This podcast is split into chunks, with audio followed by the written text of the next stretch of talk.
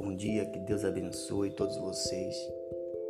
Eu estava meditando aqui no livro de Apocalipse, no capítulo 3, no versículo 8, onde Jesus ele fala à igreja de Filadélfia. Ele diz assim: Conheço tuas obras. Eis que diante de ti pus uma porta aberta e ninguém pode fechar.